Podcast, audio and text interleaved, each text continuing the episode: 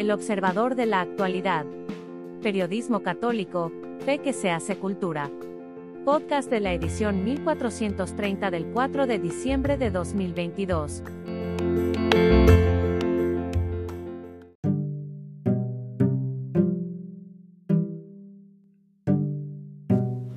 Vasto mundo por el de la voz Jaime Septién. El legado de Andrés Manuel López Obrador, el que quiere dejar a las futuras generaciones, lo sintetizó en una propuesta, humanismo mexicano. ¿Qué cosa es eso? Mm, seguramente un eslogan político. Pero si de verdad quisiera que fuera algo más allá que una frase ingeniosa, el presidente de México tendría que desandar el camino que ha emprendido desde que tomó el poder aquel primero de diciembre de 2018.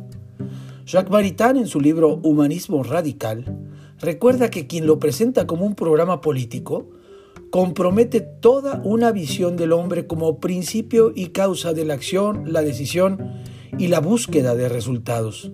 El humanismo tiende esencialmente a ser el hombre más verdaderamente humano y a manifestar su grandeza original, haciéndolo participar en todo cuanto puede enriquecerle en la naturaleza y en la historia.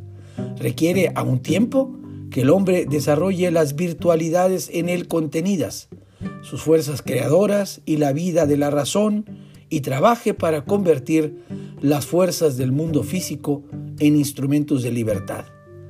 ¿Cómo va a ser herencia humanista la de quien cancela la crítica, insulta y llama cretinos a los que no piensan como él? Si algo tiene el humanismo en su ADN, es el ser católico, no en el sentido de pertenencia a la iglesia, sino en el sentido de universalidad, de unión de los contrarios. El Papa Francisco, otra lección para Andrés Manuel López Obrador, lo acaba de decir en una reciente entrevista a la revista jesuita America Magazine. La polarización, dijo el pontífice, no es católica.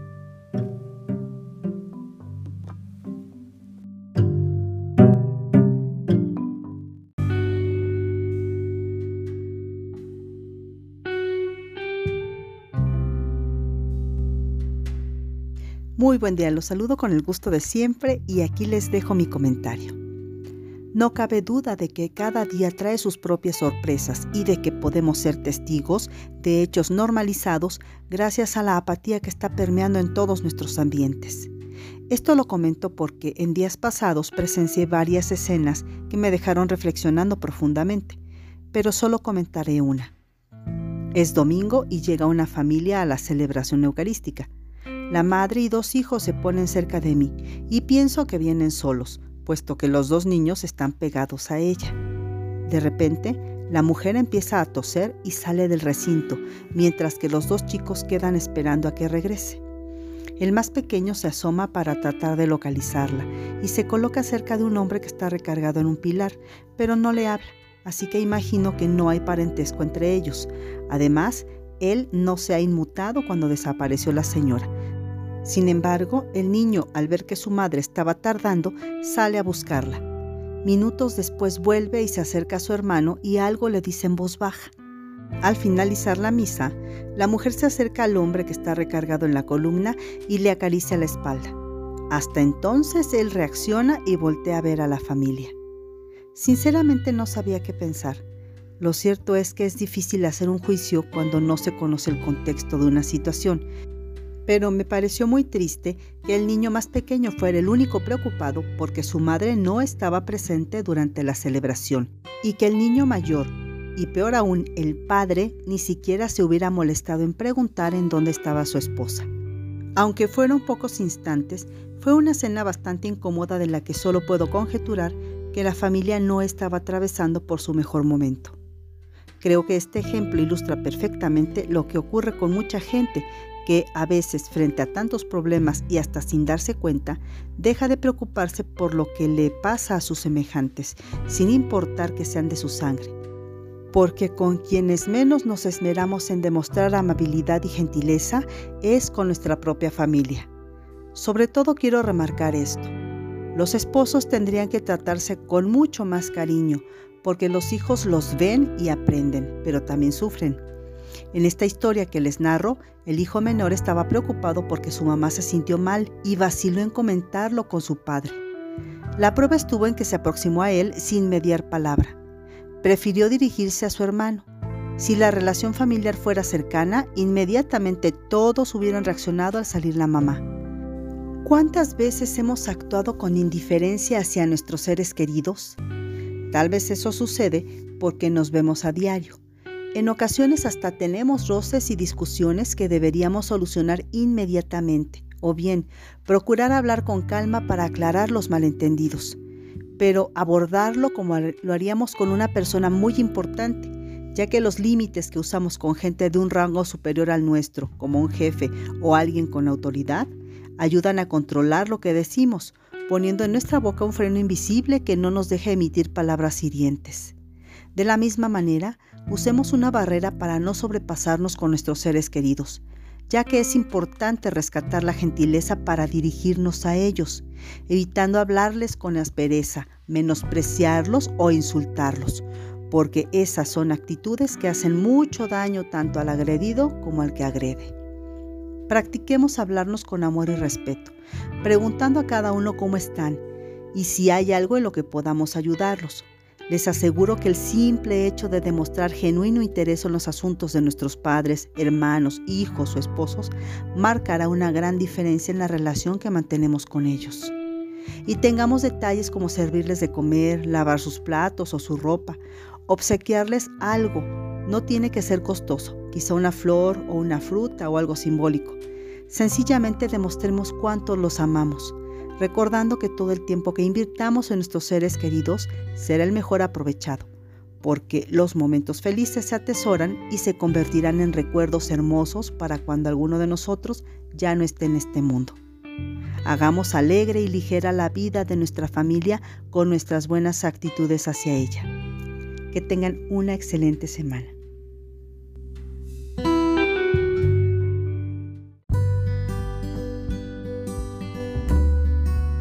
Cómo te preparas para la Navidad y te diré quién eres. Caminar hacia Jesús es tomar una buena parte de nuestro tiempo y dedicárselo a Él. Por Ángelo de Simone. Adornos, flores, árboles, regalos y hasta promociones. Son el denominador común del marketing para esperar con dulzura la llegada de la Navidad. Para los cristianos, estas tendencias deben pasar a un segundo plano, haciéndonos obligatoriamente la pregunta fundamental, ¿qué espero o a quién espero en la Navidad? Es tan común en la actualidad afanarnos por el comprar obsequios y tener una hermosa cena decembrina, que olvidamos una parte muy importante de lo que realmente representa. Marta, Marta, afanada y turbada estás con muchas cosas.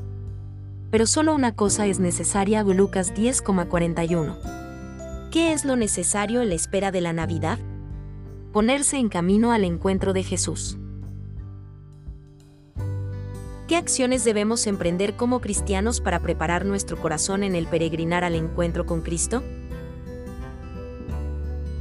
Mantenernos firmes en la oración.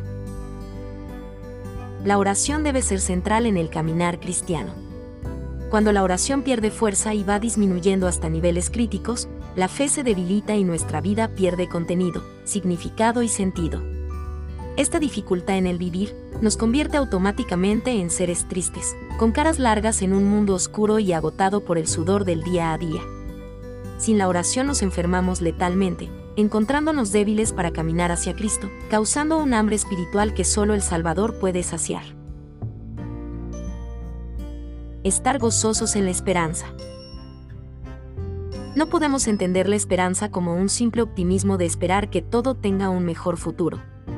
La esperanza va más allá de lo teórico, es una virtud humilde que sirve de salvavidas en la dificultad, es el deseo de encontrar a un Dios rico en misericordia, que todo lo puede y que no defrauda nunca, ni en los momentos más difíciles.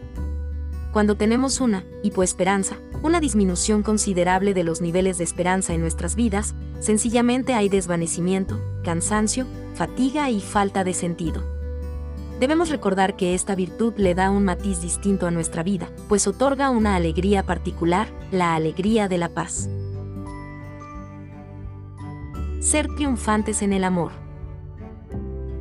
Es la virtud de la realeza cristiana, es el mandamiento que nos dio Cristo y el centro de nuestra espiritualidad. Santa Teresa nos recuerda que la caridad crece dando y dándose. Hay que vivir con alegría las pequeñas cosas de la vida cotidiana, no debemos privarnos de pasar un buen día. Comparte el gran tesoro de una sonrisa. Mantén una promesa. Comprende al que piensa distinto a ti, debemos ser gentiles, aunque no nos hayamos equivocado. Envolvamos en papel de caridad un oído para escuchar al que lo necesita. Solo por hoy, oponte a la maldad y propóntelo a diario ser un promotor de la paz.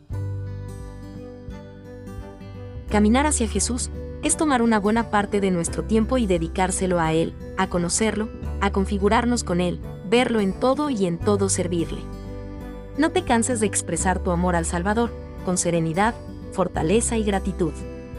Ten paz en tu corazón, que se acerca la llegada de nuestro Salvador.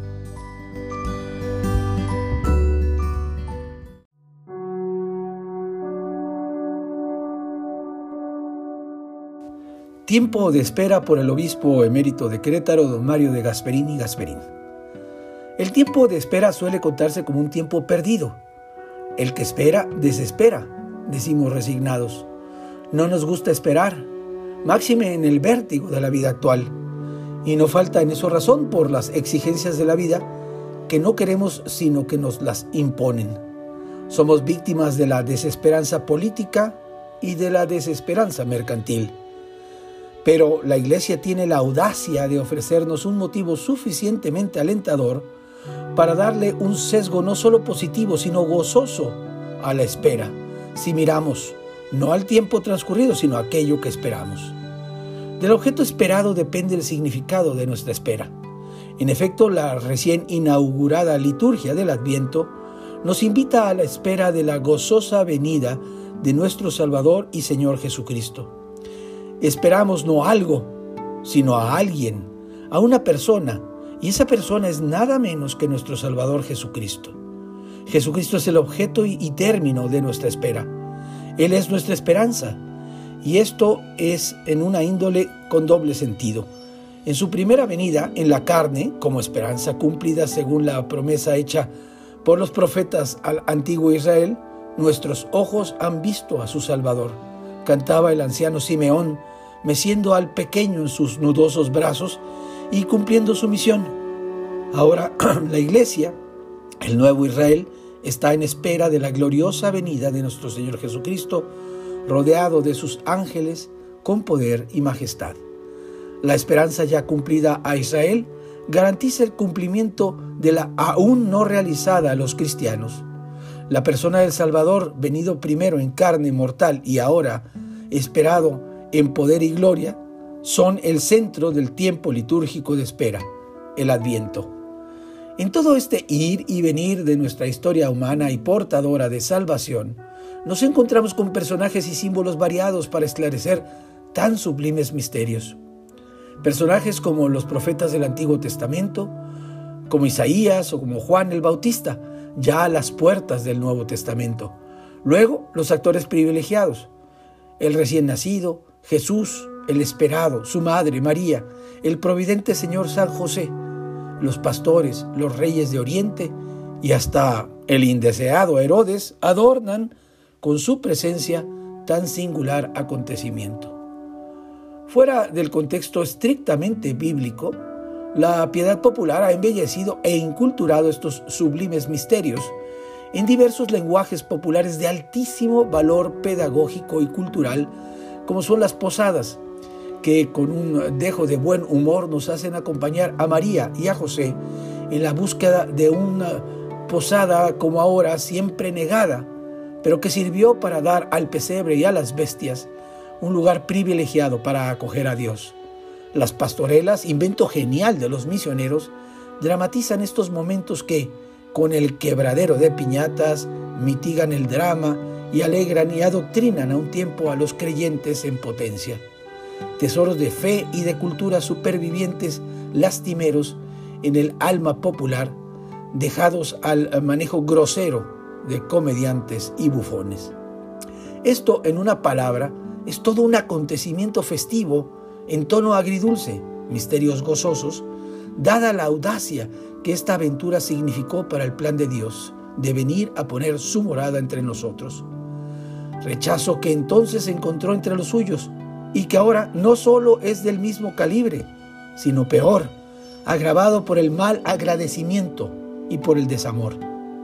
Adviento, tiempo de espera, tiempo perdido para la banalidad, pero tiempo de gracia y salvación para los creyentes que abren su corazón y sus hogares a la presencia adorable del Señor.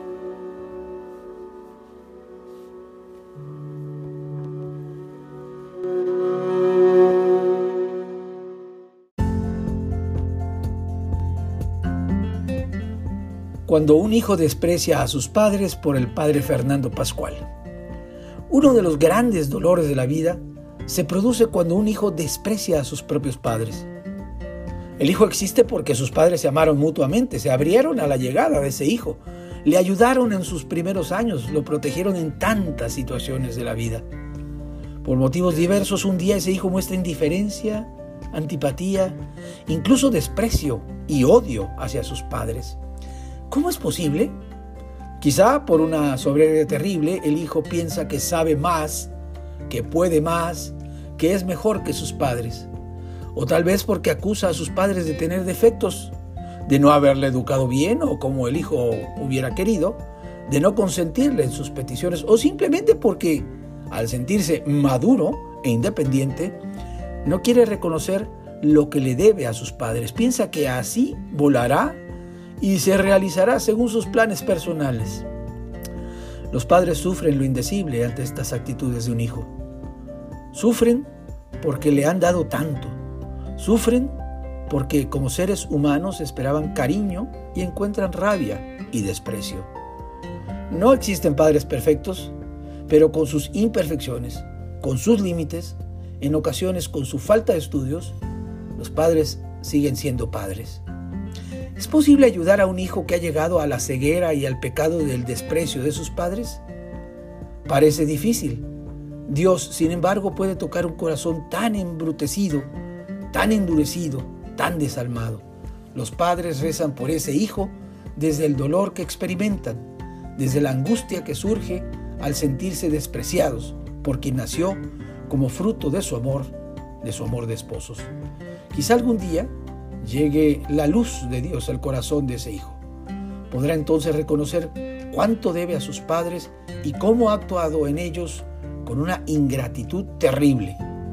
Si ese hijo se convierte, si pide perdón a Dios y a sus padres, superará los sentimientos negativos que le hayan asfixiado hasta ese momento y será capaz de vivir con esa alegría de quien sabe que existe gracias a quienes lo acogieron y lo ayudaron, a veces con heroísmo, en sus primeros años de existencia humana.